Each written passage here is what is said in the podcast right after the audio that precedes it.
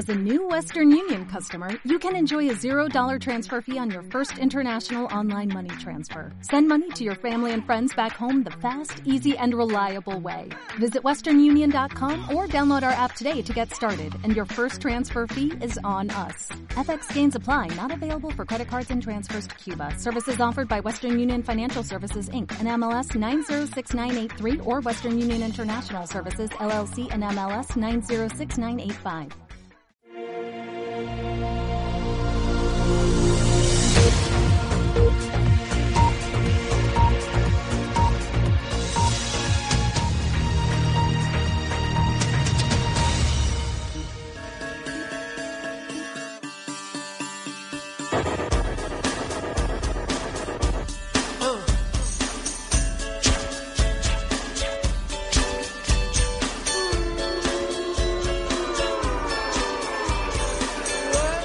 Escuchas Alt News, noticias alternativas en cadena ibérica, con Santiago Fontella.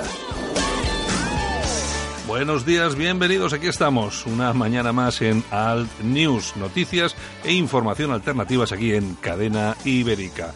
Emitimos el programa desde los estudios de Cadena Ibérica en el País Vasco. Saludos de Javier Muñoz en la técnica, el que os habla, Santiago Fontenla. Vamos a ir hoy también con otros 60 minutos de radio que creemos van a ser muy interesantes. ¿Que ¿Cómo va a estar el tiempo? Bueno, pues en el norte de Galicia, el Cantábrico y noroeste de Navarra, nuboso, con ligera probabilidad de lluvias, nos dice AEMET, mayormente en el Cantábrico Oriental. En Baleares, nuboso, con probables chubascos y tormentas a primeras horas, pudiendo ser localmente fuertes que remitirán por la tarde. No se descarta algún chubasco o tormenta ocasional en el Pirineo catalán. En el sur peninsular, desarrollo de nubosidad de evolución diurna con posibilidad de chubascos y tormentas más probables e intensos en las sierras prelitorales de la Andalucía mediterránea. Poco nuboso despejado en el resto de la península, con intervalos de nubosidad de evolución diurna en el sur y en el este. En las Islas Canarias occidentales, nuboso, con intervalos nubosos y con probabilidad de algún chubasco ocasional, que también ya era hora. En las orientales, por nuboso o despejado. Probable calima en Canarias y temperaturas en descenso en las áreas cantábricas y en ascenso en el interior de la península y sin cambios importantes en el resto. Así es como va a estar el día de hoy. De temperaturas, bueno, pues la cuestión es que va a estar la cosa también bastante calentita. Eh, vamos eh, con temperaturas que en La Coruña vamos a llegar a un máximo de 24 grados, en Albacete 31, nos vamos a ir eh, a 30 en Alicante, en Badajoz que se preparen 37 grados, que se preparen también nuestros amigos en Barcelona, que suben hasta los 29, en Bilbao vamos a tener 25, Cáceres 35, ni más ni menos.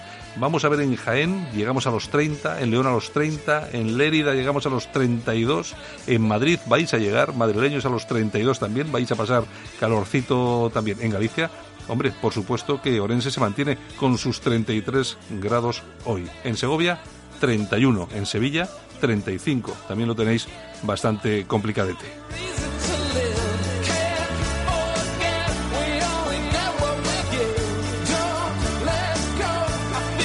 Las portadas de los eh, periódicos nacionales, bueno, pues todas con, con lo mismo. Pedro Sánchez, ABC, a página a toda página, Pedro Sánchez plagió su tesis doctoral y la documenta. En el país, bueno, pues un poco lo intentan ocultar un poquito más. Sánchez declara la guerra a Rivera por dudar de su tesis y también lleva el titular de la Eurocámara, inicia el trámite para quitar el voto a Hungría. En el mundo, el secretismo de Sánchez aviva la duda sobre la autoría de su tesis y en La Razón, el PSOE urge elecciones ante la erosión de Sánchez y con una gran foto en la que afirma el Papa pone en marcha su plan antiabusos. Dentro de un momento vamos con la prensa alternativa en Internet. Saludos supercordiales, bienvenidos. Empezamos, comenzamos y allá vamos. Bienvenidos al News. Alt News, información y opinión diferentes. Analizamos la actualidad desde otro punto de vista. Escúchanos en Cadena Ibérica. Y ha sido, han sido estos días cuando la Vuelta Ciclista a España pues ha pasado de nuevo otra vez y además muy bien recibida por el País Vasco. Bueno, muy bien recibida por casi todo el mundo. Siempre hay algunos que, bueno, se ponen en, el plan que ya conocemos después de tanto tiempo y hemos tenido que asistir lamentablemente a algunos pequeños incidentes. Se han pintado algunos coches, se han puesto carteles, se han puesto pancartas, se ha intentado molestar incluso a las personas que han ido a ver eh, pasar la vuelta o a ver la salida. Bueno, donde ha ocurrido eh, uno de los eh, de las localidades donde han ocurrido esos incidentes ha sido en Portugalete, donde varios eh, automóviles de la Vuelta Ciclista, de la organización de la Vuelta Ciclista España, pues fueron pintados con pintadas alusivas, pues a que la, la, Vuelta no es solo deporte, sino que es otra cosa. Pues bueno, son los de siempre y, y así son. Bueno, nos vamos hasta Portugalete, que allí tenemos a Juan Carlos Castaño, que es concejal del Partido Popular, y le vamos a preguntar qué es lo que qué es lo que ha pasado. Juan Carlos, buenos días. Buenos días, Santiago. Buenos días. Bueno, como, como siempre, los de siempre, ¿no?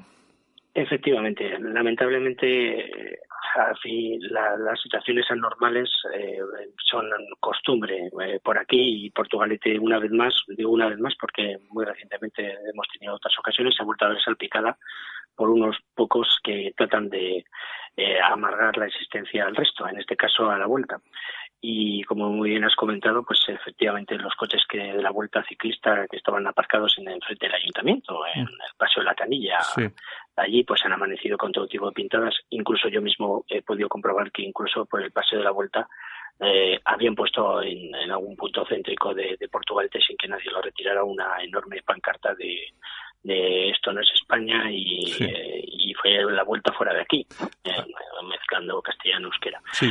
Y al final es una minoría, pero trata de imponer una vez más a, a todos una visión totalitaria de, del deporte y de ensuciar el deporte y de algo lo que todo el mundo se siente orgulloso y además es que se ha podido ver ¿eh? en las calles porque la gente pese a ser un día de labor se ha volcado y la ha recibido con un cariño especialmente yo lo que he podido constatar de primera mano en Portugalete como no había visto en muchísimo tiempo. Es que la vuelta además aquí siempre ha sido muy querida ya desde aquellos años en que lo organizaba el Correo eh, siempre ha sido siempre ha sido pues, un evento deportivo que, que ha habido mucho cariño. De todas formas eh, Juan Carlos Portugalete no es precisamente una localidad que pueda ser reseñada como eh, especialmente separatista o nacionalista, ¿no? Ahí gobierna el, el Partido Socialista que bueno, aunque también puede tener sus devaneos, últimamente la cosa está un poco así, pero bueno, y luego estáis, luego estáis vosotros, y bueno, y luego están los, los típicos partidos de siempre, pero bueno, que ahí eh, no, no gobiernan exactamente los partidos separatistas, ¿no? Sí, bueno, aquí desde, desde la llegada prácticamente de, la democracia, el gobierno del Partido Socialista, eh, es mm. el feudo, uno de los dos ayuntamientos que quedan, y además este está, el alcalde estaba en minoría, pero será la casualidad que es el secretario general de la provincia, el secretario general de Vizcaya, ¿no? con lo cual a veces este tipo de cosas llaman más la atención porque eh, uno que ya tiene muchos años de recorrido está acostumbrado a verlo pues en, en que este tipo de cosas ocurren con, con mayor permisividad en, en, otros ayuntamientos del ámbito nacionalista, del entorno de Batasuna, pero que te lo encuentres y se permita en esta ocasión, bueno, en esta ocasión hay unos coches que no, no lo puedo evitar porque lo han hecho con notoriedad y alevosía, pero es que eh, eh, en el plazo de apenas un par de meses eh, hemos tenido varios episodios ya. El, el, 18 de agosto, con motivo de final la finalización durante todas las fiestas de San Roque aquí en Portugalete, pues los mismos, porque son siempre los mismos, pues tenían todo el recinto precisamente frente al ayuntamiento, el mismo recinto que es eh, ahí eh, donde estaban aparcados los vehículos de la vuelta, en la canilla, pues todo lleno de carteles de presos, de independencia y nadie hizo nada mm. por retirarlos. Sí, porque esos eran, esas eran las, las, chosnas, para todos nuestros oyentes, las chosnas son las típicas casetas de, de las fiestas eh, que, que, estaban adornadas con carteles de presos, con fotografías de presos, con propaganda reivindicativa a favor de los presos a casa. Bueno, y tampoco nadie. vosotros, tú sí que lo denunciaste, eso está, por claro. Supuesto, pero nosotros continuamente estamos ahí denunciando. Bueno, se llama más la paradoja de que tenemos la oficina de turismo ahí, en el edificio de la Canilla, y tenía un cartel eh, de proporciones justo donde entran los turistas y que era en el recinto festivo, donde estaban ahí las chondas, las casetas de, de, fiestas, pues para ir a la oficina de turismo había que atravesar todo eso y había una enorme eh, pancarta que cubría casi la totalidad de, del edificio que decía que esto no era España, que esto era Euskal Herria para recibir a los turistas en inglés. Bueno, es una cosa que al final esto mancha la imagen del municipio. Eh, estamos tratando de, superar ya la, derrota que hicimos de la lacra del terrorismo y tal, pero todavía quedan estas cosas de estos radicales que no quieren nada más que ensuciar el deporte, mm, la imagen y a veces el patrimonio, porque no solamente contentos con esto, aprovechando la ola que estaba de los lazos en Cataluña, pues se contagiaron y llenaron de, lazos amarillos a primeros de septiembre también eh, toda la zona del casco histórico y la zona que estamos comentando. Y son siempre los mismos,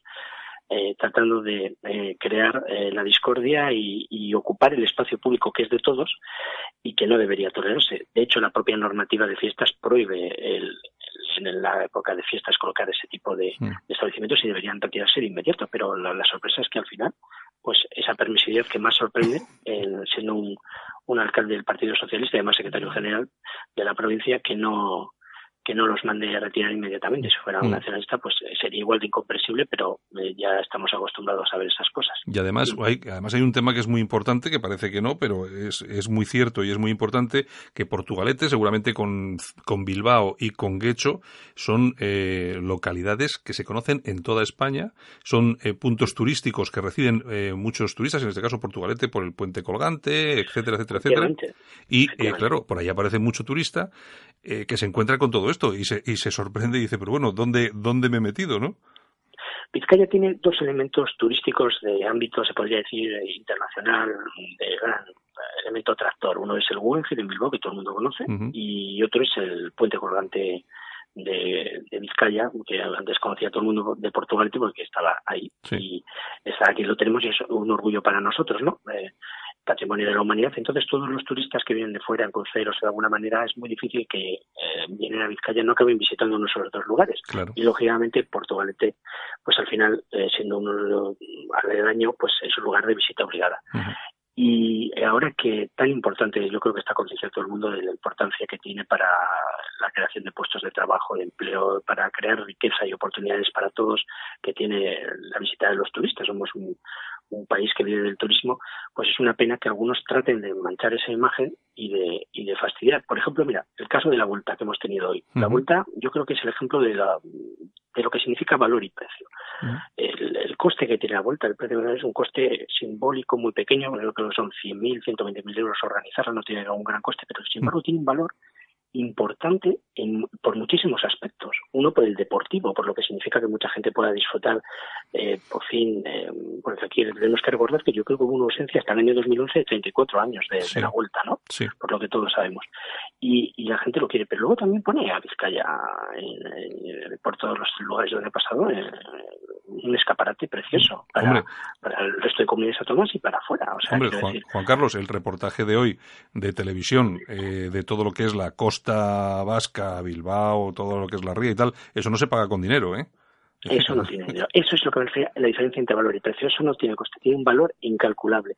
Y lo que no puede ser es que cuatro uh, radicales que quieran dar una imagen desdibujada y real de lo que es esto y quieran eh, imponer su idea al resto. O sea, lo que no puede ser es ese aspecto. Y, y una vez más, yo creo que los responsables políticos eh, tenemos la obligación de denunciar estas cosas y aquellos que tienen la capacidad de impedirlas, el tomar las medidas adecuadas. Porque sí que es cierto que hay veces, yo he pedido en innumerables ocasiones que en la zona eh, donde se están produciendo estos hechos se pongan algún tipo de cámaras porque son recurrentes. O sea, estoy hablando de tres ocasiones en los últimos meses, pero es que esto es un continuo y no puede ser que al final todos estos años hechos que se producen acaben impunes porque todo el mundo sabemos quiénes son y, lo único que falta son las pruebas para cogerles. Entonces habrá que tomar medidas. A mí, Juan, a mí, Juan Carlos, lo que, me, lo que me llama profundamente la atención es que precisamente lo que comentabas, el alcalde es el, creo que es el presidente del Partido Socialista de Euskadi en, en Vizcaya, es el alcalde,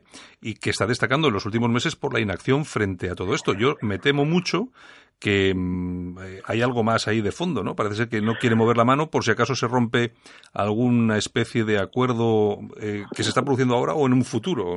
Algo, algo me, indica que, pues, puede haber pues algo ahí. está, no sé si está en la tónica de Pedro Sánchez de, de, no, de no querer, además está, como he comentado, en minoría, ¿no? Y necesita los votos, eh, de, en este caso también de los nacionalistas, para sacar adelante. Entonces yo creo que no quiere, o sea, toma una postura de no querer complicarse la, existencia, pero es que al final un responsable político tiene que actuar. Los, los espacios públicos son de todos y no podemos tolerar que esta simbología y que unos pocos tomen las calles como si fueran solamente suyas.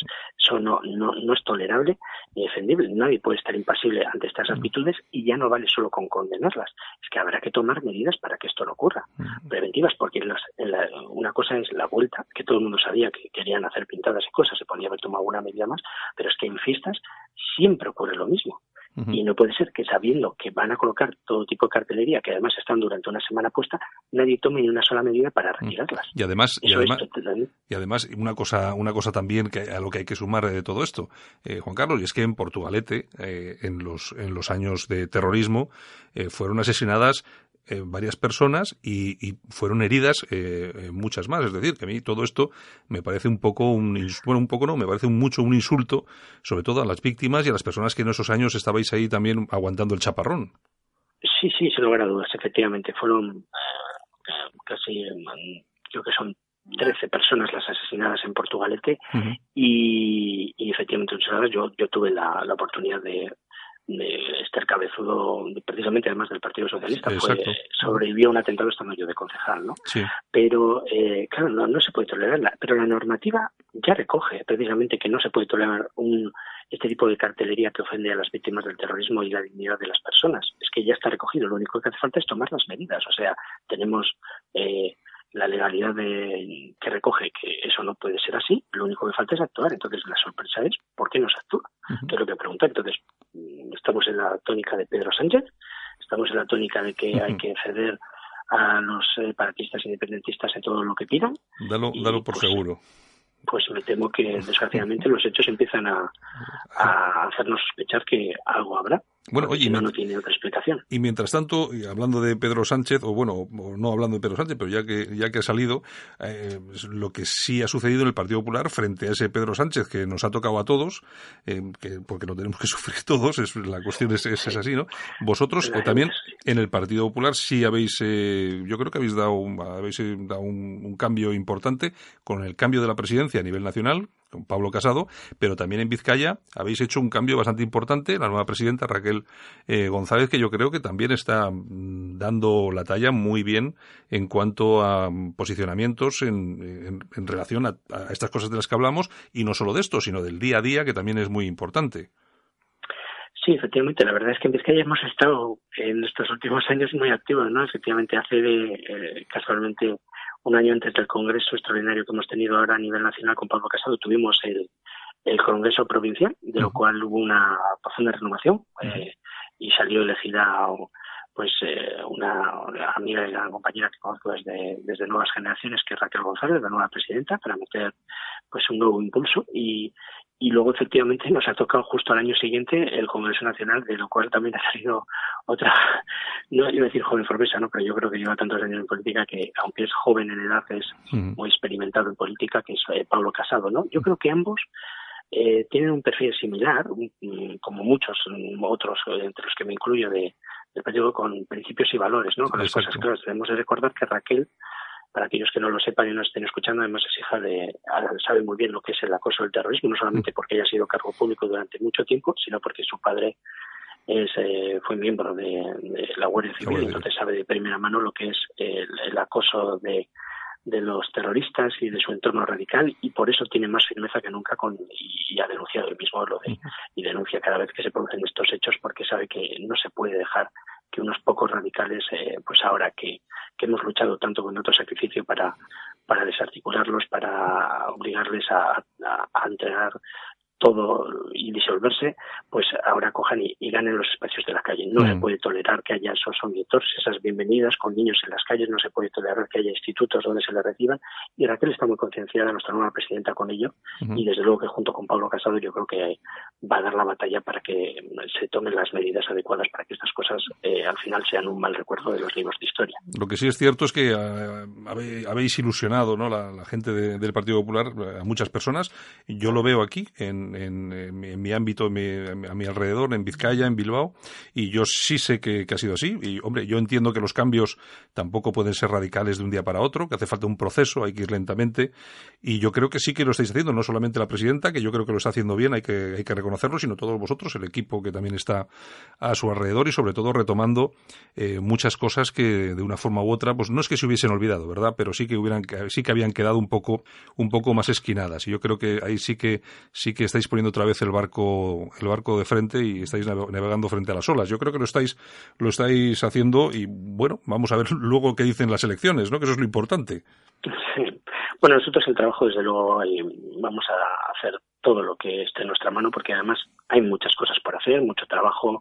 Desde luego, eh, es preocupante la, la, situación nacional que está teniendo la mano de Pedro Sánchez y más preocupante la deriva que está teniendo el Partido Nacionalista Vasco mm. con la ponencia de autogobierno y el giro eh, radical que parece que quiere volver a, incluso con un documento que ha escrito casi peor que, el plan Ibarreche o, similar, ¿no? Eh, lo que podría ser casi el plan Cuyo. Y parece que está ahí, nadie eh, veremos que, cómo avanza ese tema, pero sí que es preocupante. Por eso tenemos que estar todos muy atentos porque la verdad es que debemos aprender de, los errores que se han cometido en Cataluña y lo que no podemos hacer es copiar lo peor de Cataluña y algunos se empeñan en copiar. Eh, y traer a Euskadi el problema de convivencia que está habiendo en estos momentos y que el, el, camino hacia el precipicio que algunos eh, políticos catalanes han llevado a la sociedad catalana a su peor situación eh, económica, social y, de cualquier tipo que podríamos mm. encontrar en la historia reciente. Y lo que no podemos hacer es traer ese modelo una vez más como lo vivimos ya con el plan Ibarreche. Creíamos que habíamos aprendido la lección, algunos la habían aprendido, deberían aprenderla, pues parece ser que no. Y están empeñados en, en parece ser en volver a las andadas. Veremos a ver si, si somos capaces de, impedirlo. Pues ya, ya veremos. Bueno, Juan Carlos Castaño, concejal del Partido Popular en Portugalete, denunciando, como siempre, pues eh, que los, los violentos, los amigos de, de ETA o, del entorno de ETA, pues que tomen las calles, que hagan lo que quieran y, por supuesto, denunciando que hay que hacer algo para, para parar. Pues muy bien, eh, Juan Carlos, un, te lo agradezco mucho que hayas estado aquí con nosotros en Cadena Ibérica y, por supuesto, pues esta es tu casa. Cuando, cuando quieras y lo desees, y lo deseas, aquí estamos. Ha sido un auténtico placer. Muchas gracias. Venga, hasta luego. Hasta luego.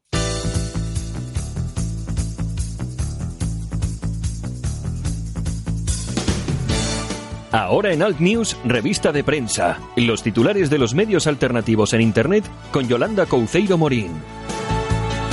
Buenos días, Yolanda. Bienvenida a los estudios de Cadena Ibérica aquí en el País Vasco. ¿Qué tal estás? Buenos días. No, no, no te va a escuchar nada. Ahora sí, ahora Javier, ponte las pilas. Deja, por Dios, por Dios, despierta. Plis, plas, Toñeja. pobre Javier. Pobre disciplina, disciplina. El único, el único que trabaja, el único que trabaja aquí y, mira, encima. Además, de verdad. Pues nada, buenos días a todos. Bueno, pues nada, aquí estamos eh, otra mañanita más. Eh, bueno, he estado hablando hace unos minutos con un amigo tuyo.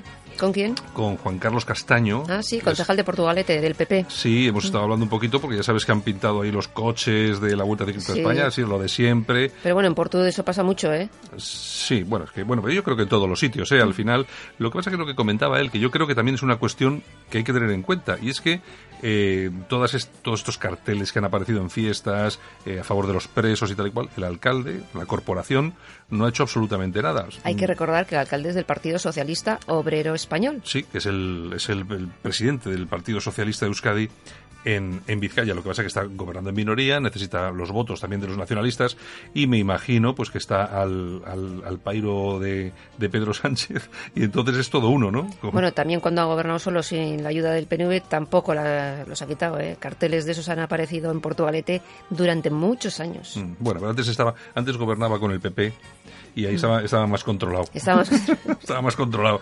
Estaba, estaba ahí Juan Carlos Castaño, estaba Lola Ciordia, y entonces, bueno, bueno. Eran otros tiempos. Mm, yo me acuerdo, yo me acuerdo una vez, eh, trabajando allí en Portugalete, que se había un acto del, del, en el instituto, en el, un colegio de niños que había allí, y entonces subía Lola Ciordia, que era la concejal del PP, yo creo que era de, pues eso, de cosas de esta, de colegio, no sé. Cómo era concejal de cultura. Eso, de cultura, bueno, y entonces estaba el alcalde. Entonces, bueno, eh, yo creo que era la apertura del curso, y entonces se dirigió a las madres y a los niños, ¿no?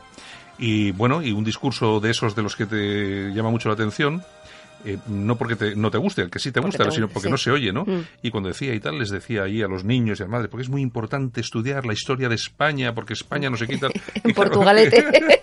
y claro, la gente está ahí un poco y tal. Pero sí, sí, bueno, no, esta gente del... Alguno le preguntaría, ¿qué es eso de España y tal? Mm, hay, eh, aquí hay que reconocer que la gente del Partido Popular eh, que a unos les gustará más, a otros les gustará menos, lo que, lo que queramos. ¿eh? No, yo no, tampoco estoy aquí para, para sacarle florecitas a nadie, pero sí es cierto que la gente del Partido Popular ha sufrido mucho y que hay muy buena gente del Partido Popular. Efectivamente. Otra cosa es que luego las líneas estratégicas políticas que haya tomado alguien puedan gustar más o menos, pero el político de a pie, el político que es concejal de un, de un ayuntamiento, que es... Hay buena gente, hay buena gente. Hay buena gente, hay buena gente y son gente además que yo creo que ha sufrido mucho, no ya sí por el terrorismo, pero también ha sufrido mucho al ver que el partido eh, perdía, mm, perdía un poco de, de fuelle eh, al cambiar al cambiar tanta el mensaje que, que, se sí, porque han tenido una serie de dirigentes que ha sido muy difícil soportarlos, ¿eh? Bueno, ha sido complicadete el tema, pero bueno, de todos modos hay que hay que ahora yo creo que tiene que sobre todo en regiones españolas como aquí en el País Vasco, como en Cataluña, en, tenemos que ser positivos con todo este tema. y es decir, Podemos ser o no ser del PP, podemos ser o no ser de Ciudadanos, pero lo que sí somos es constitucionalistas y entonces estamos en el mismo bando.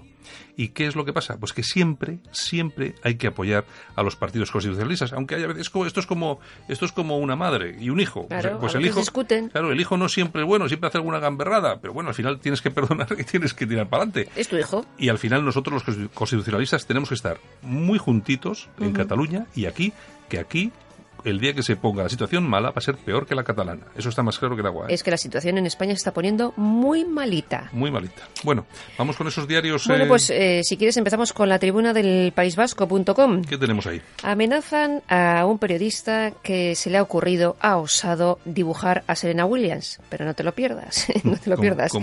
La ha dibujado, ha hecho una caricatura pues mm, de Serena Williams mm. con su traje de estos esperpénticos que lleva, rompiendo la raqueta el día del Open y tal, ¿no? Sí. Bueno, pues le han llamado racista, machista. Pero claro, el chico dice, vamos, he dibujado a una mujer afroamericana con ropa mm. extravagante claro. y por eso le dicen machista y racista. No sé, igual tenían que haberla pintado blanca y con un traje de Carolina Herrera.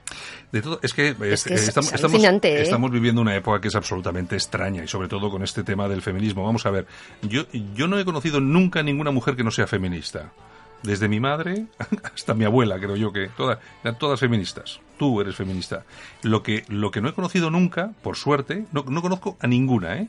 es a estas que llaman feminazis, eh, que por cualquier cosa ya te está mirando mal, te denuncia, te tal y cual. O sea, esas a las que no les gustan los piropos y todas esas cosas. Sí, pero yo creo que al final es que son las menos. Claro, son una minoría, pero lo que decimos siempre, pero hacen mucho ruido. Son muy pocas, pero hacen mucho ruido. Están en las redes sociales, están en algunos medios de comunicación. Bueno, en algunos no. En todos. Ahora están, ahora están, en, ahora están en los principales. Claro. Porque tenemos, tenemos a cada una metida en televisión española. Eh, claro, tienes a la consejera que ya fallarás. Pues. pues imagínate, tenemos ahí unas cosas. Pero bueno, que, lo que no podemos hacer, sobre todo los hombres, es tomarnos esto como un ataque personal por parte de las mujeres, sino por parte de unas mujeres que utilizan eh, su no sé, su, su, condición ideológica o tal, para atacar a los hombres. Yo nunca he visto a mí esto de ver eh, el mejor hombre, hombre muerto y cosas así. Es una cosa que se me, se me Por eso algunos hombres ya no quieren entrar en un ascensor con una mujer, a solas. Bueno, hay, hay una cosa es, que es muy importante, que los profesores en la universidad, en casi mm. todas las universidades ya, en sus despachos han instalado cámaras de vídeo. Normal. Para que cuando tienen eh, las sesiones con sus alumnas para revisar trabajos o lo que sea, para que queden toda la sesión grabada por si acaso pasa cualquier cosa. Porque sí que pasaba con bastante asiduidad el tema de la denuncia por agresión sexual con el fin después de poder encontrar un, un aprobado o alguna cosa. Y eso está, se está poniendo a la orden del día. En fin, bueno, nos vamos a ramblalibre.com. El diario de Enrique de Diego. Pues mira, la justicia da la razón a ULEG. ULEG es Unión eh, por Leganés, un partido político, eh, y tumba el montaje del alcalde del PSOE. Del PSOE. Y os explico. Eh, un concejal del PSOE de, aquí de Leganés pues eh, había acusado de agresiones al concejal este que se llama Carlos Delgado y había hecho una había bueno había montado una montado una rueda de prensa el tío es eh, así así como, como escayolado y, y, mal, eh, había sufrido unas agresiones brutales, le denuncia al chaval, bueno, una movida impresionante. Y resulta que la justicia pues ha dicho que eso era mentira y, y que aquí no ha pasado nada. Bueno, otro que quería... Es que, quería, que quería Estos socialistas tienen una imaginación que flipas. Bueno, bueno. Oye, ya, ya ves, ¿no? El, a este paso, si Pedro Sánchez sigue perdiendo ministros así... va, a tener, va a tener más ministros dimitidos que, que diputados. Antes me mandó una foto de. Era Franco que, y Pedro Sánchez, ¿no? Y le decía a Franco: Yo todavía estoy aquí y a ti ya te sacaba dos. Algo así era. Venga, ¿qué tenemos? Bueno, nos vamos a la tribuna de España.com. Mm. Eh, Miguel Bernat asegura eh, pues que el caso Corina pues es una tomadura del pelo, que el rey emérito eh, pues goza de privilegios y que está por encima del bien y del mal. Bueno, cosa que, bueno, ya... seguramente, seguramente sí, es una cosa que conocíamos, pero mm. vamos, a mí tampoco me extraña. Y además, y además te voy a decir una cosa. Eh, vamos a ver. Esto lo sabíamos todos ya. Hace muchos años. Eh, que tenía algún tema por ahí lo sabíamos todos. Es que, pero es que vamos a ver, es que me da igual. A mí lo que me preocupa no es lo del rey con Corina o con la empresa. O que tiene que preocupar a su mujer. O que cobrase una comisión de no sé qué y tal y cual. Que la cobran todos. A, mí, claro, a mí me importa mucho más otra cosa. Los tíos estos que quieren romper España, los otros que se van y que roban las puertas y tal y cual. Eso sí que me. Todos los, los seres, a las mariscadas. Pero es que Me, preocupa más que precisamente los que más roban son aquellos que más eh, hablan contra el Partido Popular, más contra el rey, tal cual. Cuando son ellos los que tienen los seres miles de millones de euros. Y no se habla de ello porque están en las televisiones eh, gobernando aquí Pablito y compañía. Pues eso, el gran error de, de Aznar. Exactamente. Bueno, ¿qué más? Bueno, nos vamos a casoaislado.com. Vamos allá.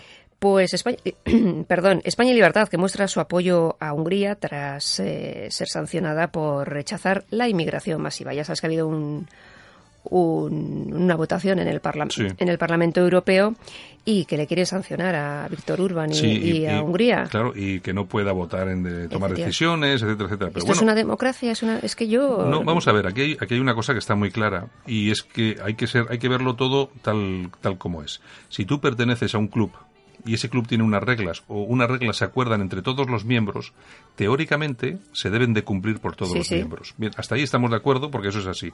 Ahora, lo que yo no entiendo es que se les sancione y no simplemente se les expulse. Claro. Y, y, vamos a ver, no estoy diciendo yo que esté en contra de Orban, al contrario, estoy, a, favor.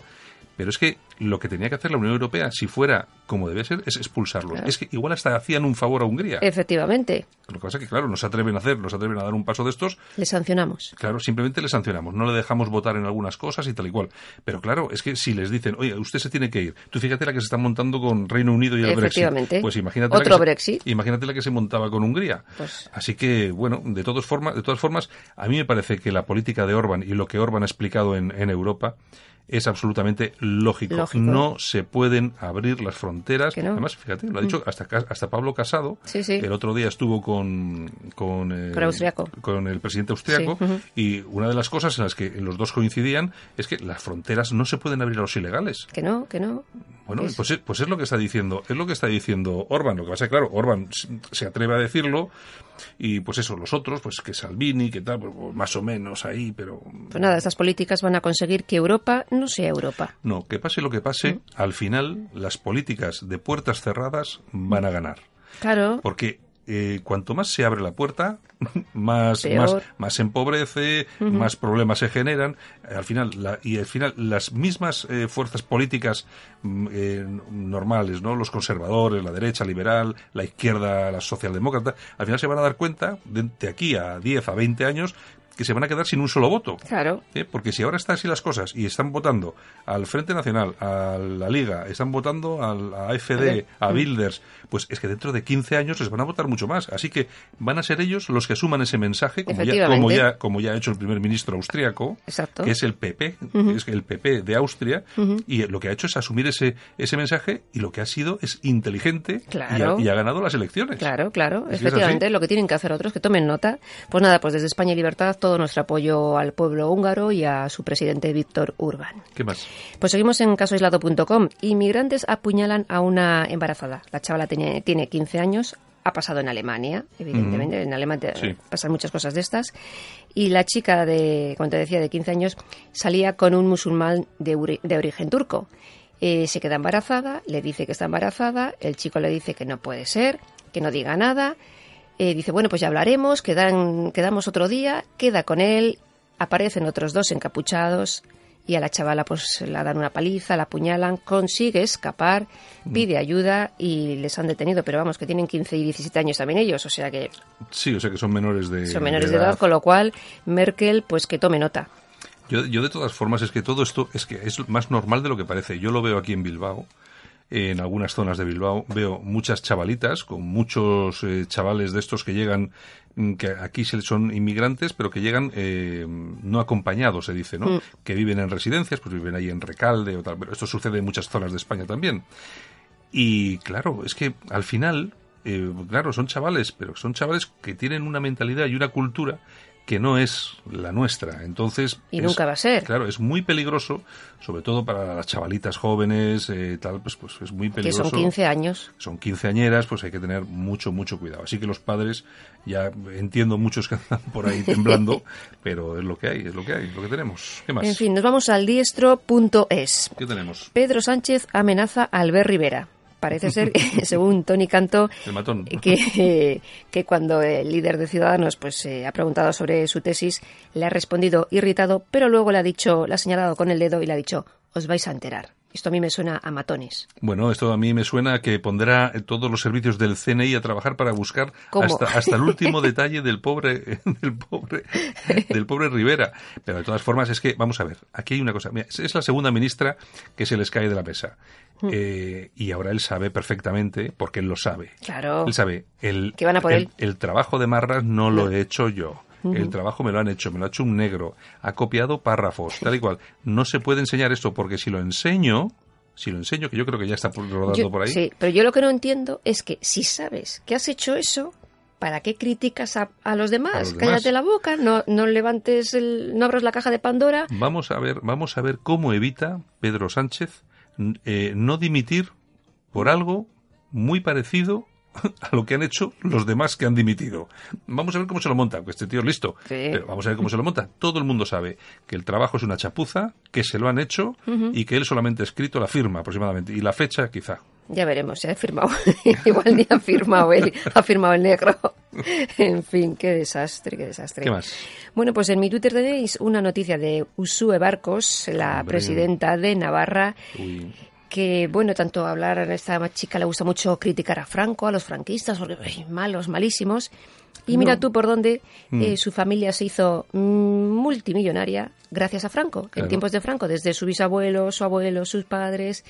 Y la niña tiene lo que tiene y su familia tiene lo que tiene pues gracias al gracias al, régimen. Efectivamente. Pero eso, pero no solamente le pasa a ella, ¿eh? No, no, a muchos, muchos que ahora son antifranquistas se han hecho millonarios a cuenta de Franco. la, bueno, la mayoría de todos estos socialistas de siempre y tal y cual, todos esos han vivido, han vivido como reyes, han vivido como reyes con, con Franco. Oye, mira, el, Willy Toledo, los padres también franquistas mm. de toda la vida. Sí, porque uno puede ser, vamos a ver, uno, tus padres pueden ser franquistas y tú eres antifranquista, pero bueno, por lo menos hay que tener la dignidad de callarte la boca. Exactamente. no estar todo el día dando la vara con lo mismo.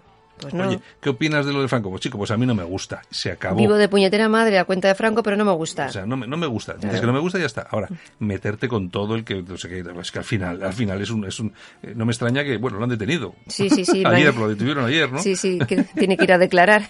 es, es un chorizo. En fin, que se vaya a Venezuela, que allí dice que se vive muy bien. Bueno. Bueno, pues nos vamos con toñejas y aplausos, ya si quieres. Pues yo, cuando tú quieras, le metemos unas toñejas a, alguien, ¿eh? Al Parlamento Europeo. Vamos a pegar unas toñejitas a alguien. ¿Toñejas le vamos a meter? Sí, sí, sí, sí. Hola, hola. Muchas, muchas. por sancionar a, Hungría por sus políticas de, inmigración. Mm, bueno, es que no sé, vamos a ver en qué acaba todo eso. Yo creo que va a ser prácticamente imposible que puedan sancionarle de verdad. Yo creo que al final esto ha sido una especie de pataleta de, la, de los socios de la Unión Europea. Yo no creo que le puedan que le puedan mm, sancionar de una forma muy muy potente. sería muy fuerte. O sea, yo creo, que lo que puede pasar en Hungría con la Unión Europea. Bueno, bueno, bueno. Yo, yo creo que no. Pero bueno, ya veremos. Bueno, ¿qué más? Bueno, y aplausos. ¿A quién le vamos a dar Pues para Víctor Urban. Bueno. Claro.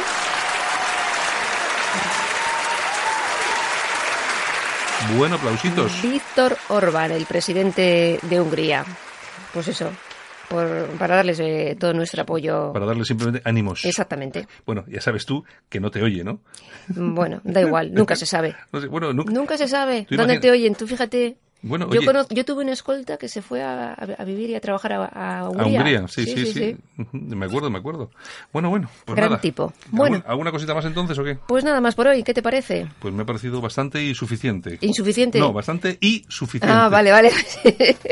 bastante Si no, mañana me das más minutos, ¿eh? Yo ah, me apaño. hay que ir acabando, que llevamos ya 35 minutos de programa. Tenemos todavía que hacer un par de cositas. Muy bien. Y luego despedirnos a menos 5 así para los informativos. Así que vamos justitos. Pues nada más. Muchos besos a todos los oyentes de Cadena Ibérica y a los que me siguen en mi Twitter, Yolanda Cemorín. Pues, Besitos. Pues, venga, Yolanda. Chao. Hasta mañana. Venga, hasta luego.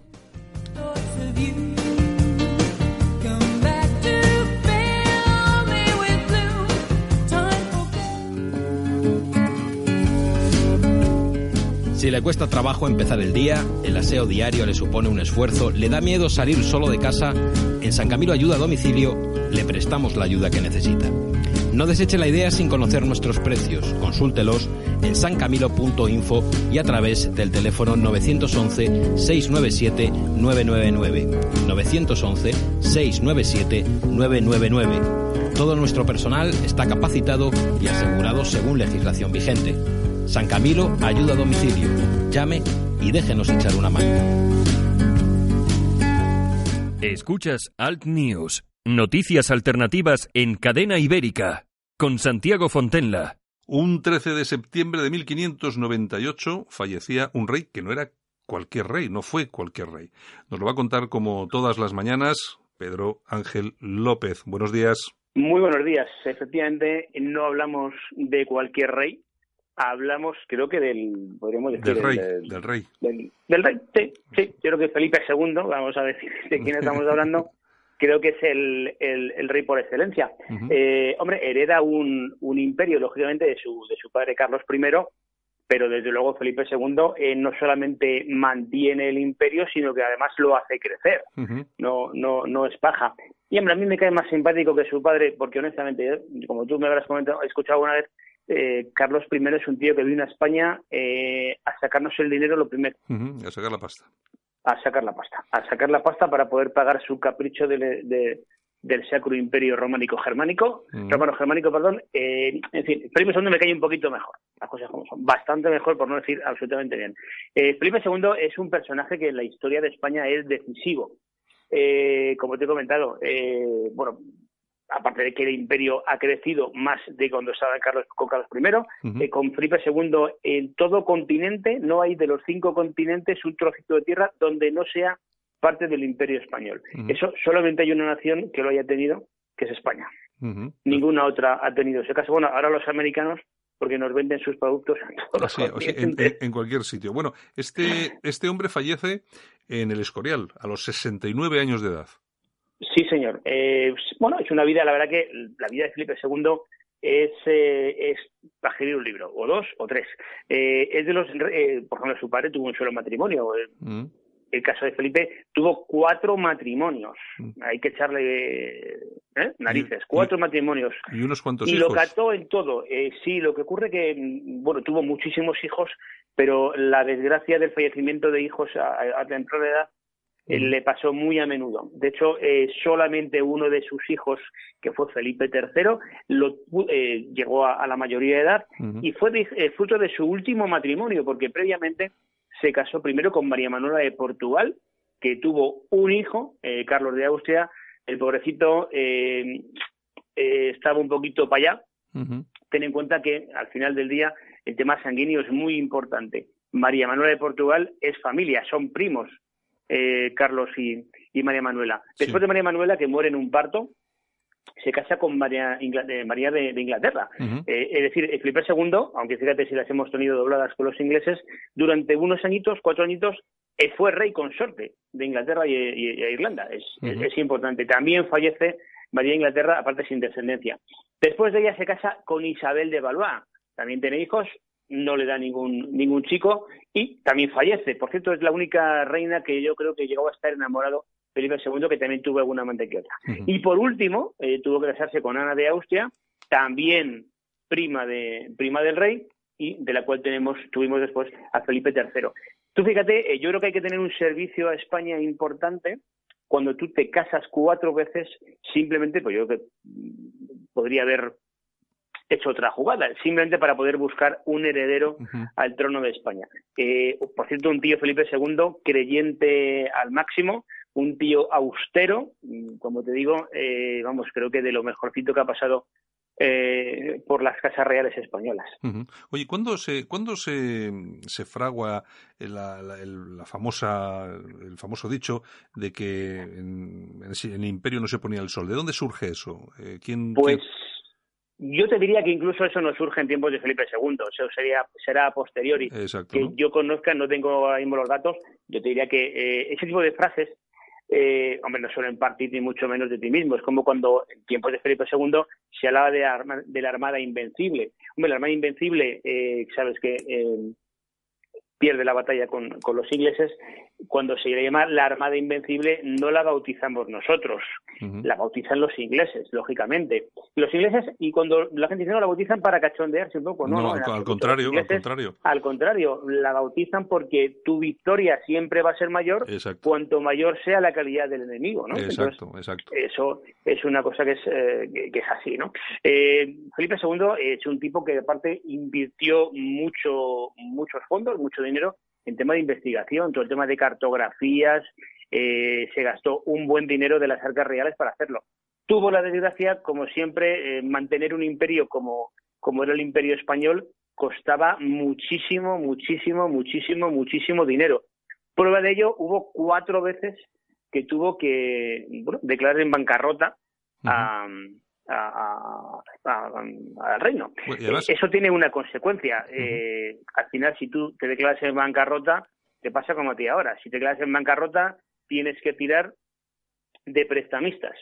pues imagínate, los prestamistas que habría en la época serían judíos y supongo que le meterían un, un, un pufo importante, ¿no? Como ahora, ¿no? sí, como ahora. Eh, digo con prudencia lo de los judíos para que no se me ofenda a nadie, pero que el dinero suele estar en manos de los judíos, las cosas como son. Bueno, eh, yo creo que de todos, ya no son lo que eran, pero bueno, que sí, que sí, que es que es, cierto. Oye, una cosa que te quería preguntar. Eh, vamos a ver, cuando tú tienes un imperio en el que no se pone el sol, eso quiere, eso quiere decir que es enorme, no solamente hace falta dinero para, para mantenerlo, eh, pero, eh, claro, ese dinero hace falta para mantener tropas que mantengan todo eso en orden. A nadie se le habrá pasado por la cabeza hacer un estudio o tener o manejar una cifra de cuál era el número de tropas españolas o de mercenarios, que habría muchísimos en aquella época, que con, el, con la bandera, con el escudo de Su Majestad, eh, circulaban por todo el mundo protegiendo nuestro, nuestro territorio. A nadie se le habrá ocurrido, pero tenía que ser enorme, ¿no? el presupuesto es enorme. Ten en cuenta que de las Indias viene al menos un 20% de todo lo que saca, que es una cifra importante. Pero para, para España lo, lo, más gravoso, más que las eh, más que las, las tierras fuera de fuera de España, fuera de Europa, fue, precisamente Europa. Para Felipe II, para España, lo que le cuesta un dineral, un hueval, es mantener el camino. El camino es lo que le, le supone una pasta porque mantener eh, ese camino libre de, de, de, bandoleros, libre de, eh, para que pueda, pueda, pasar cualquiera, mm. cuesta muchísimo dinero. Y ten en cuenta también una cosa, eh, la gente es que cuando muere Felipe II eh, es el declive de España. Hombre, no, lo que pasa es que esto lo puedes comparar con el fútbol. Hace 30 años solamente ganaba los las ligas el Madrid. Claro, luego los demás también empiezan a jugar y también quieren jugar y también quieren ganar.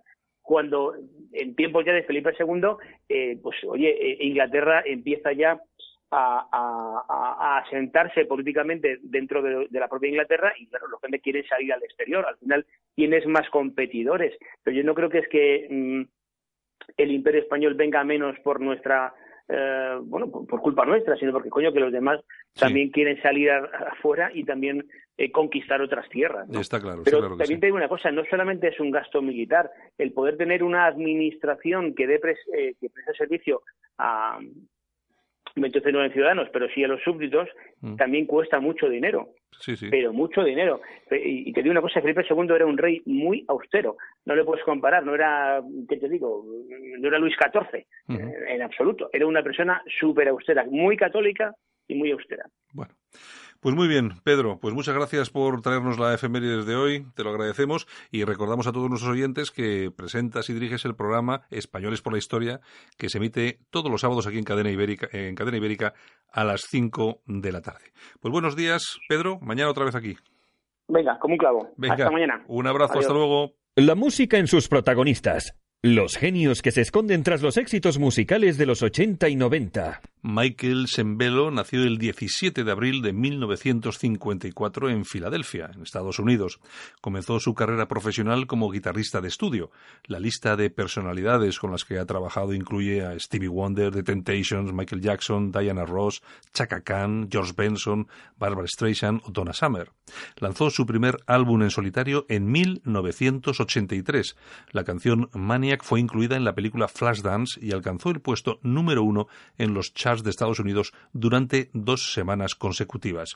Su aportación a la banda sonora le fue recompensada con un premio Grammy en el mismo año, en 1983. Además, Sembello ha intervenido en la banda sonora de películas tan importantes como Cocoon, Gremlins, Summer Lovers, The Monster Squad o Independence Day y Gladiator. Tal día como hoy, 13 de septiembre de 1983, Michael Sembello lograba colocar como número uno del chart americano esta canción, Maniac.